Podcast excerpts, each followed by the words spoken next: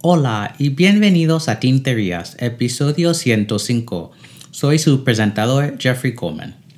Hoy estoy usando una Pilot Vanishing Point Fermo con punto mediano y la tinta que tengo dentro es Mont Blanc Homage to Brothers Grimm Green. Esta tinta es del color verde oscuro, verde bosque digamos, y escogí esta tinta porque la pluma es del mismo color. Esta Fermo tiene un cuerpo totalmente verde oscuro con adornos plateados. Si no están familiarizados con este modelo, la Fermo es diferente de la Vanishing Point normal o la décimo en que tienes que girar el extremo para que salga el plumín y luego girarlo, girarlo para atrás para que entre el plumín dentro del cuerpo otra vez. Es un mecanismo muy interesante, no es tan molesto como la vanishing point normal, que es muy parecido a un bolígrafo por el sonido que hace.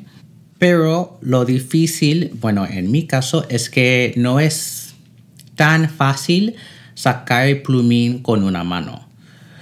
Devolver el plumín sí, pero sacarlo no. Así que esa es mi única queja con esta pluma, pero me, gusta mucho cómo se siente en la mano, el peso.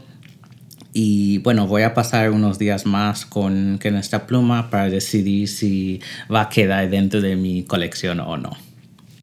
Tenemos varias tinterías hoy, así que voy a comenzar con un anuncio bastante grande de Narwhal. Ellos han decidido que a partir del 3 de agosto su nombre va a cambiar a Navalur. Este nombre, Navalur, es la palabra islandesa para narval, este animal tipo unicornio marino que ha inspirado esta, esta marca. Lo que tengo entendido es que Todas las tiendas ya han cambiado su mercadeo y sus páginas web para reflejar el nombre nuevo, pero las plumas que están en las tiendas van a tener el nombre original por ahora.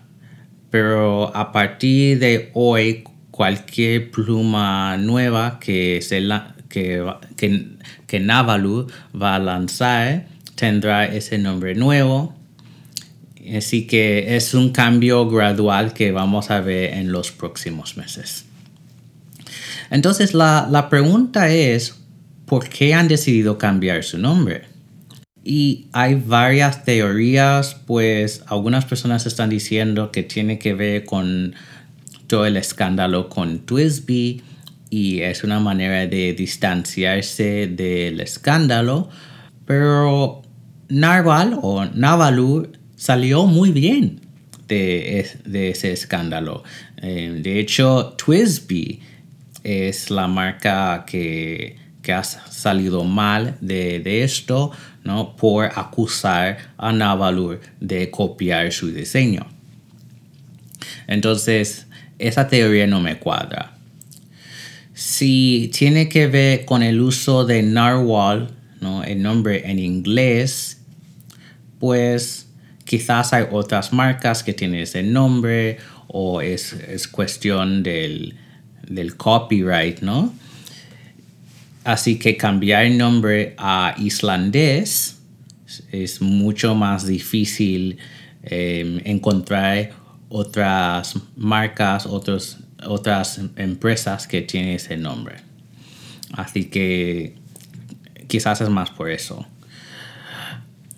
El problema que veo con este cambio es que islandés suele ser un idioma muy difícil de pronunciar y yo creo que Navalu tendrá que publicar algunos videos o reels en, en Instagram con la pronunciación correcta de la marca para que toda la comunidad estilográfica entienda cómo pronunciarla bien.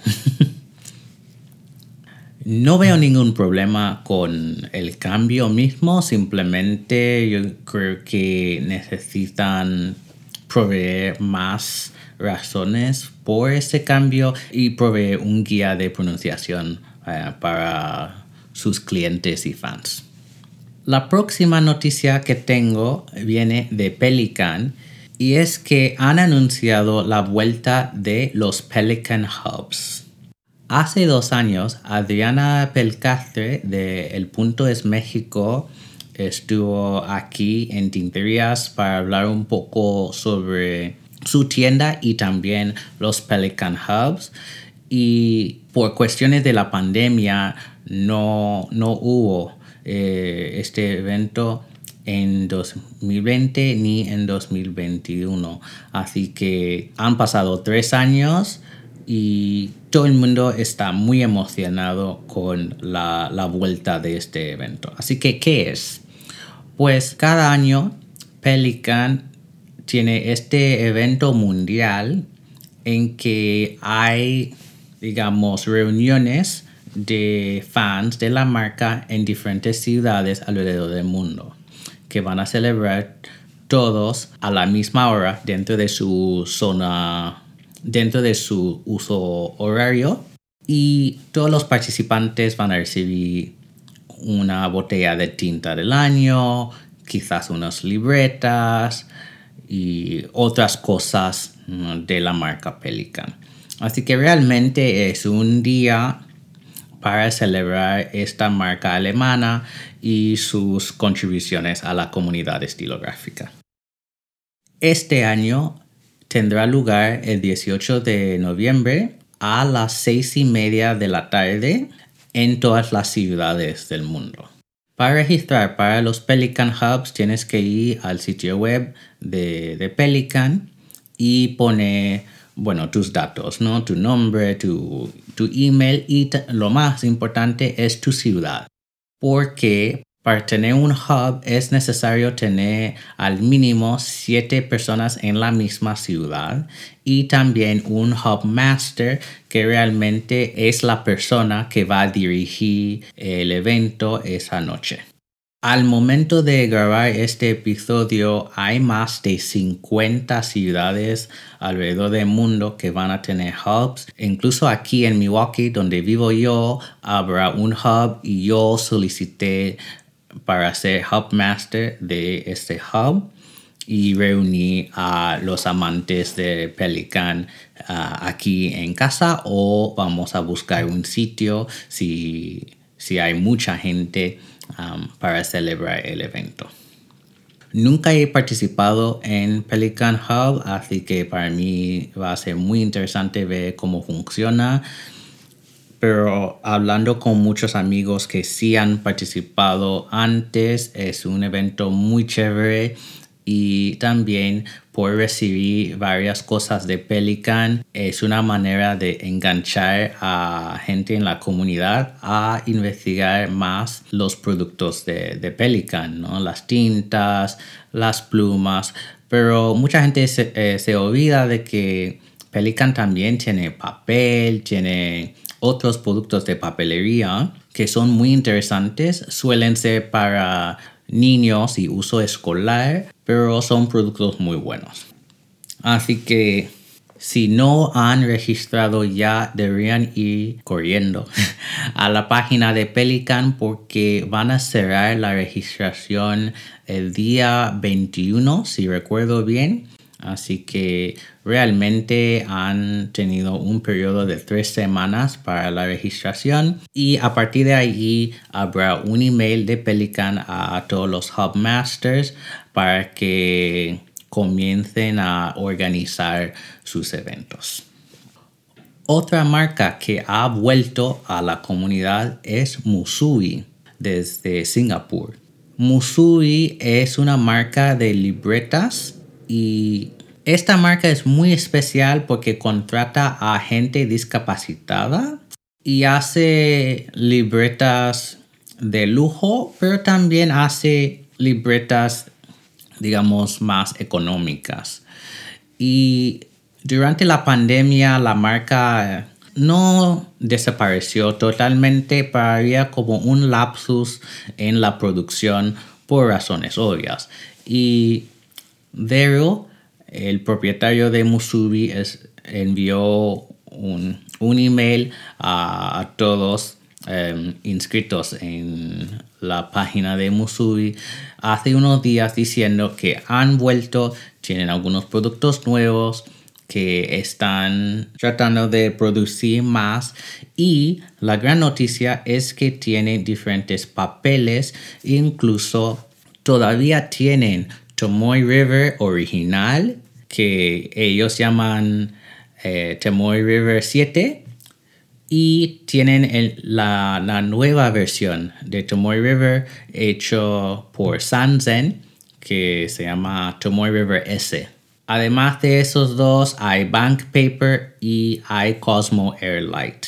Si están interesados en esas libretas, hay el sistema Tomo, que son libretas de tamaño A5 que cuestan entre 30 y 35 dólares y viene en cuatro formatos. Hay hojas lisas, con renglones, con puntitos eh, y páginas numeradas o con puntitos sin números de página.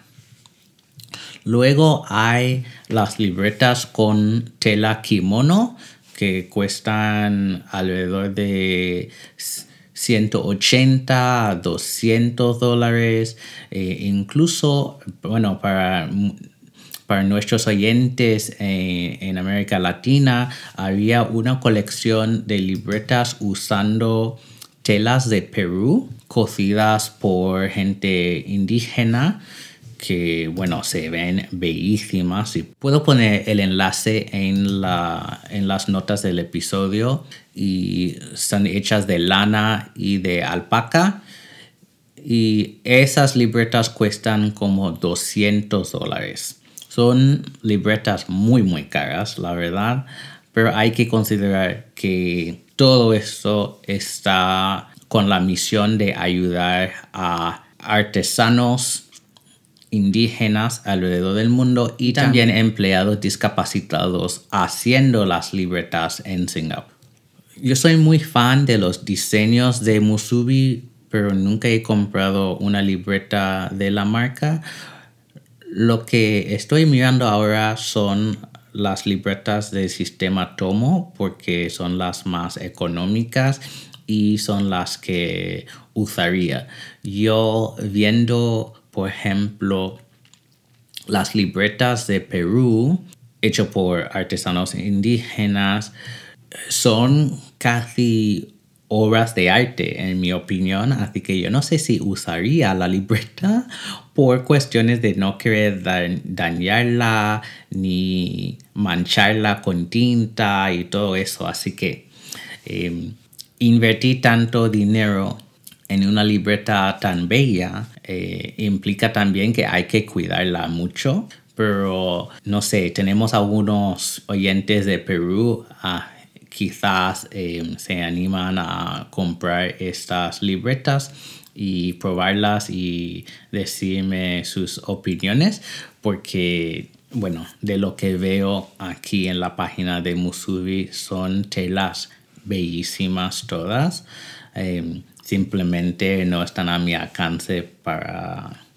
para una libreta otra marca de libretas que ha tenido muchas noticias recientemente es Obonichi. Ya que estamos en agosto, nos acercamos al día 1 de septiembre cuando comienza todo el frenesí de las agendas en Japón y también alrededor del mundo.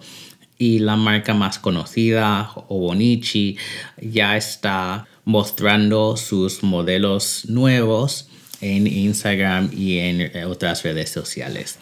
Así que la gran noticia de Obunichi para esta semana es que habrá una versión de la Cousin que es la agenda en tamaño A5 y también la Weeks que es la A5 Delgado en inglés, que antes solo había en japonés.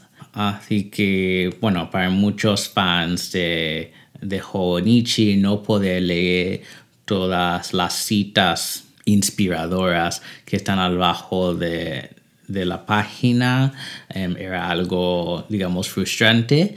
Pero bueno, para nosotros hispanohablantes no hay una versión en, en, español todavía, pero quizás un día. Pero por lo menos hay una versión en inglés eh, para los que leen inglés. Y así, o bueno, si hay algunos de ustedes que leen japonés, hay la versión original en japonés todavía. Así que esto es, una noticia muy interesante, ¿no? Que han decidido tener um, diferentes versiones lingüísticas. Así que vamos a ver si en los próximos años uh, añaden otras lenguas o solo esas dos. En la página de Hobonichi dicen que el día 25 de agosto es cuando van a revelar toda la línea y todos los productos eh, para este año. Y las ventas comenzarán el día 1 de septiembre a las 11 de la mañana hora de Japón. Y bueno, para los que son fans de Honichi saben que algunas de las fundas, accesorios e incluso libretas se agotan el primer día y a veces dentro de horas. Así que dependiendo en qué país vives, tendrás que poner una alarma ah, para este día y esa hora indicada para, para estar al lado del ordenador para poder comprar esos productos. Si compras una, si compras una agenda Hobonichi desde Hobonichi mismo en Japón, vas a recibir algunas cosas gratis, por ejemplo, un bolígrafo, a veces unas calcomanías y bueno, otras cosas pequeñas. Cada, cada año hay algo en la caja, pero habrá tiendas alrededor del mundo vendiendo eh, estas agendas también sin los regalitos gratuitos em, que solo puedes recibir si compras directamente de Hobonichi.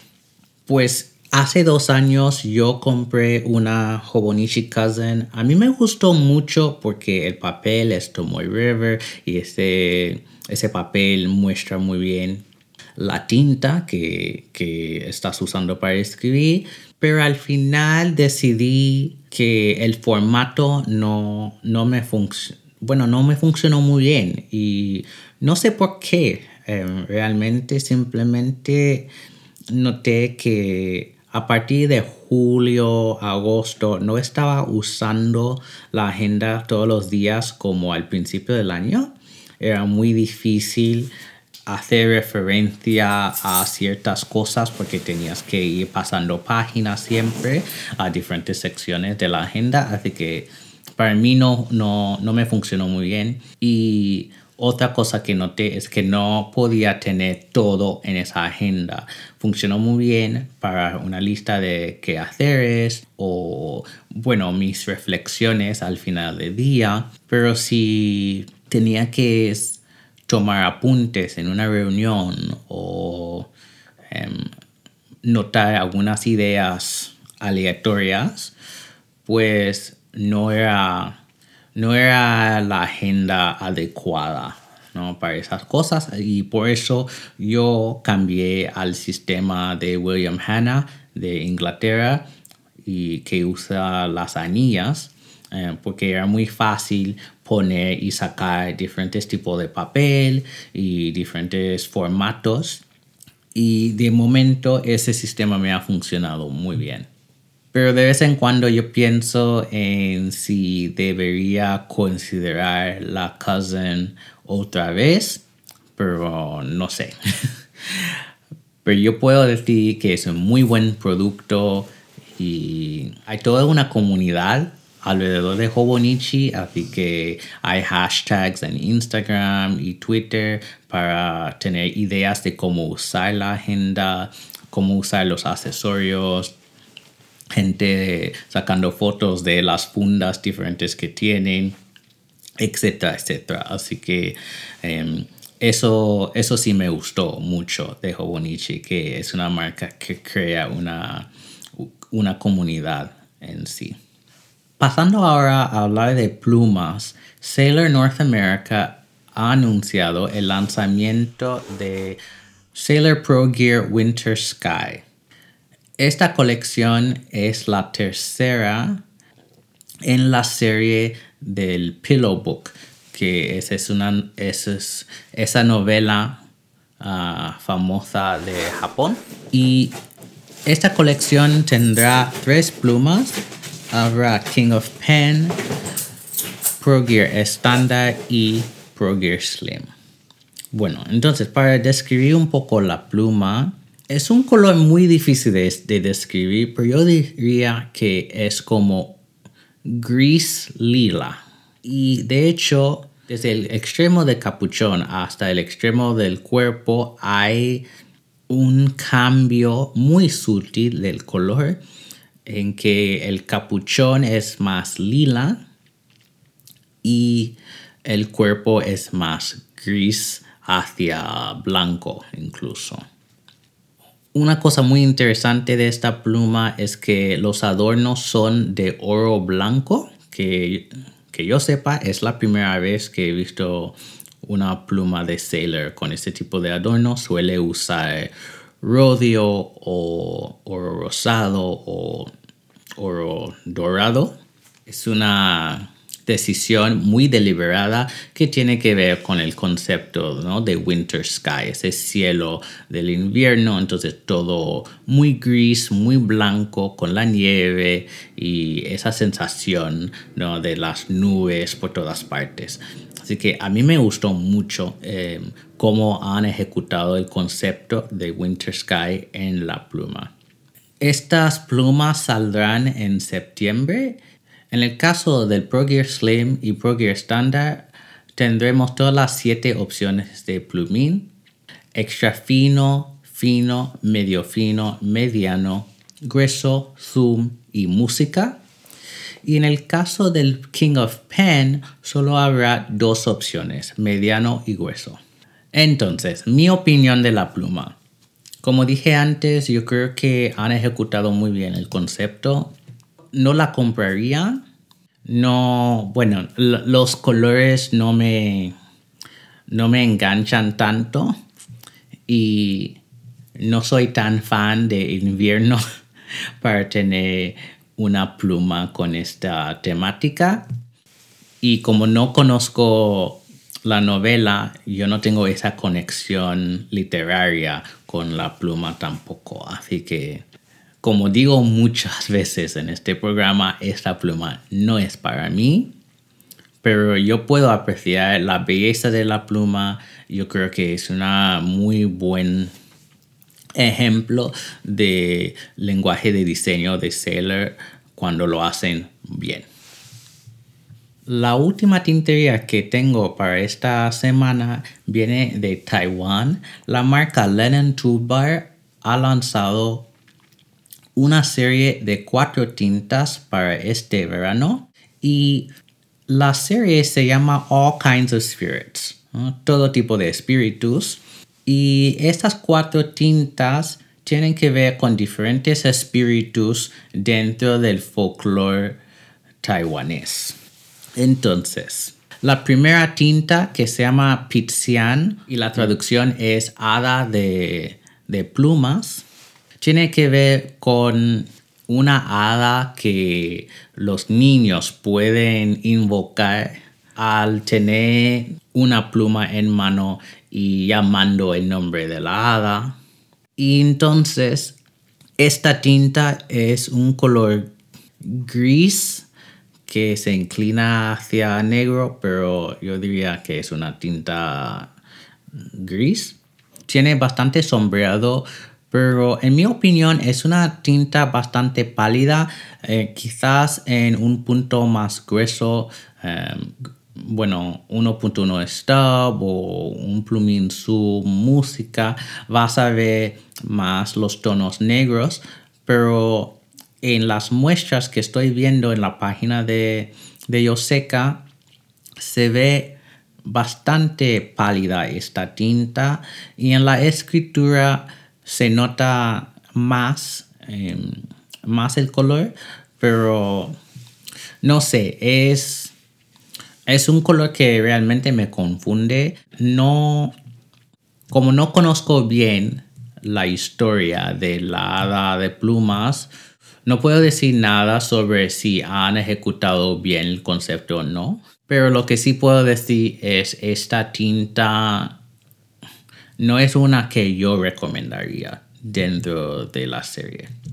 La segunda, que se llama Mosina, los duendes de la montaña, es un azul negro y estos duendes son espíritus que ayudan a las personas que están perdidas en las montañas. Que bueno, eso es... Em, son duendes, digamos, amigables que quieren ayudar a las personas.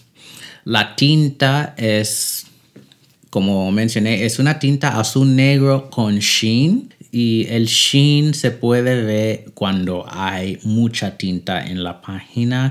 Igual a la primera hay mucho sombreado, pero también se ve un poco pálida esta tinta. Y dado que toda la serie tiene que ver con espíritus, yo puedo entender eh, por qué son tintas no tan saturadas, pero mm, no sé, no, sé si esta me convence. La tercera se llama Iako, que es tiasía, y este espíritu es bueno, la historia de una niña que fue abusada hasta su muerte. Así que protege a los niños y tiene mucho miedo de los adultos. Y si un adulto entra en la habitación, ella desaparece. Esta tinta es un verde oliva, igual a las otras dos, es, una tinta bastante pálida, al menos que haya mucha tinta en la página. Mucho sombreado, que eso sí me gusta. Y parece que puede haber un poco de sheen, pero no tanto como en la segunda. Y la última, que es, la última se llama Hokopo, que quiere decir tigre. Y en esta historia, la tía tigre visita a los niños que, no duermen cuando es la hora de dormir y ella come a esos niños traviesos. Entonces es, una, es un cuento que los padres cuentan a sus hijos para que vayan a dormir. La tinta es un color anaranjado, otra vez bastante pálida y tiene mucho sombreado. Entonces, de las cuatro, yo diría que mi favorita es Tía Tigre, porque aunque todas son tintas muy pálidas, yo creo que esta, al ser anaranjada, tiene más carácter y es una tinta que agradaría en la página al escribir. Yo creo que también la tinta de los duendes de la montaña también eh, funcionaría muy bien en la escritura. Y las otras dos son chulas en sí, pero yo tendría que ver en una muestra de escritura bastante larga cómo funcionarían, porque en las muestras no, no me inspiran. Y yo creo que otra vez tienen que ver con la falta de conocimiento cultural, como no conozco bien estas historias, estos cuentos, no tengo como un vínculo emocional a la historia de esas tintas. Entonces solo puedo juzgarlas por sus colores. Y así que, bueno, eh, entre las cuatro yo escogería la de Tía Tigre. Inspirada por la serie de Lennon Toolbar, la tintería del episodio de hoy es Espíritu. En Instagram, publiquen una foto de su escritura de la palabra junto con un dibujo si quieren con el hashtag escribir tinterías y etiquéteme en la foto. Voy a terminar hoy con dos preguntas de oyentes. Como siempre, si quieres preguntarme algo, puedes rellenar el formulario de contacto en la página web tinterias.com, enviar un email a hola.tinterias.com, mandarme un mensaje privado en Instagram, Tinterias Podcast, enviar un mensaje de audio en anchor.fm barra tinterías o si eres miembro de Slack de tinterías puedes enviar la pregunta allí. La primera pregunta viene de Pau del podcast La Destilográfica y la pregunta es, ¿qué es lo que te llevarías en temas de material de escritura en un viaje en barco? Papel y tal quizás es más fácil, pero plumas con el metal y depende del material yo no me atrevería. A ver, Pau, pues yo he hecho algunos viajes en barco, no de muchos días, un fin de semana por aquí haciendo navegación. Así que en mi experiencia, yo creo que la mejor opción sería una pluma con carga de pistón para tener mucha capacidad y no tener que llevar muchas plumas. Tipo Twisby Echo como este plástico. Si quieres ser más de lujo, podría ser la Twisby Diamond 580 o incluso una cosa como la Aura Optima, que tiene mucha capacidad. O una, una pluma que estoy usando ahora mismo, que es la Opus 88 Demonstrator, que cabe muchísima tinta que, y este plástico, así que este sería muy buena opción para no tener la oxidación de metal y cosas así, especialmente si vas al mar. Papel es un poco más difícil porque se puede mojar, así que tienes que tener una funda, tienes que proteger bien el papel de la humedad y otros accesorios. Em, pues yo tendría una tabla sujeta papeles porque con el movimiento del barco a veces es, difícil escribir y no quieres tener muchos errores uh, por las ondas y cosas así. Así que eso sería mi recomendación. Yo creo que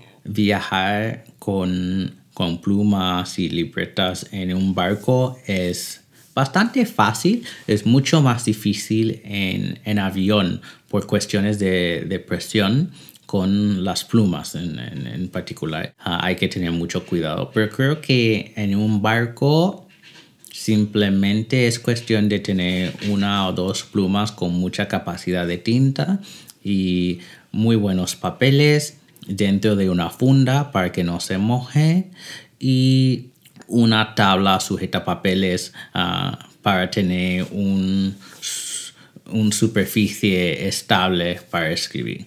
Aunque algunos barcos en la cabina tienen escritorios, así que esto también, dependiendo del barco, puede ser una opción.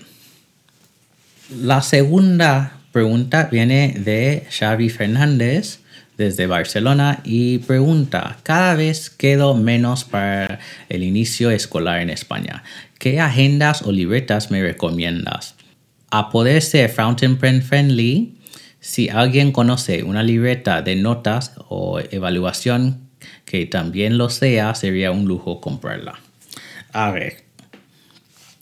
Entonces, en cuanto a la primera parte de la pregunta, agendas pues tengo pensado un episodio dedicado a las agendas ya que estamos acercándonos a esos días.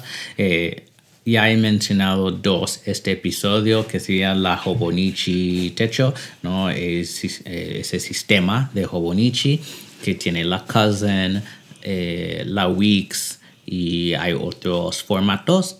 También la William Hanna, que es un sistema británico que utiliza una libreta de anillas en tamaño A5 o A6. Otra marca que he recomendado de agendas es Wonderland 222 aquí en Estados Unidos. También utilizan papel Tomoe River, pero el formato de la agenda es distinto de, de Hobonichi y ha funcionado para varias personas. Libretas, pues hay, bueno, hay mil opciones, ¿no? Entonces realmente, realmente depende de qué es lo que estás buscando, ¿no? Si quieres algo con páginas de puntitos, pues bueno, puede ser Odyssey Notebooks, puede ser Endless Recorder, hay tantas opciones, la verdad. Depende también del tipo de papel, ¿no? Como mencioné en el caso de Musubi, que está vendiendo cuatro papeles diferentes, esto va a depender de tu uso qué tipo de plumas y tintas estás usando, si eres una persona con muchos aceites en tu piel que puede afectar cómo la tinta se absorbe en, el papel. Así que es algo que considerar. Em, si tienes un papel favorito, ah, me lo dices y puedo ir buscando ah, recomendaciones para ti. En cuanto a la segunda parte de la pregunta, tengo una recomendación en concreto y sería las libretas de Clairefontaine, la marca francesa. De hecho, hay algunas libretas que yo he usado en mis clases para la asistencia y en la página de Clairefontaine hay toda una sección que se llama Productos para Maestros. Y allí puedes ver que hay cuadernos para hacer tus planes de, lecciones, hay otros cuadernos eh, para asistencia, hay otros para notas y evaluación. Así que esa sería mi recomendación porque el papel de Clairefontaine súper amigable a las plumas estilográficas. Nunca he tenido problemas con la tinta ah, traspasando las hojas. Así que yo creo que no puedes fallar con Clairefontaine. Clairefontaine tiene todo una línea de productos dedicados a la enseñanza Así que yo creo que con esto vas a estar eh, más que preparado para el año escolar. Gracias Pau y gracias Xavi por sus preguntas y gracias a todos ustedes por escuchar este episodio. Pueden encontrar el podcast en Instagram como Tinterías Podcast y a mí como Dr. Comel 1102. Y recuerden, no hagan tonterías, sino tinterías. ¡Chao!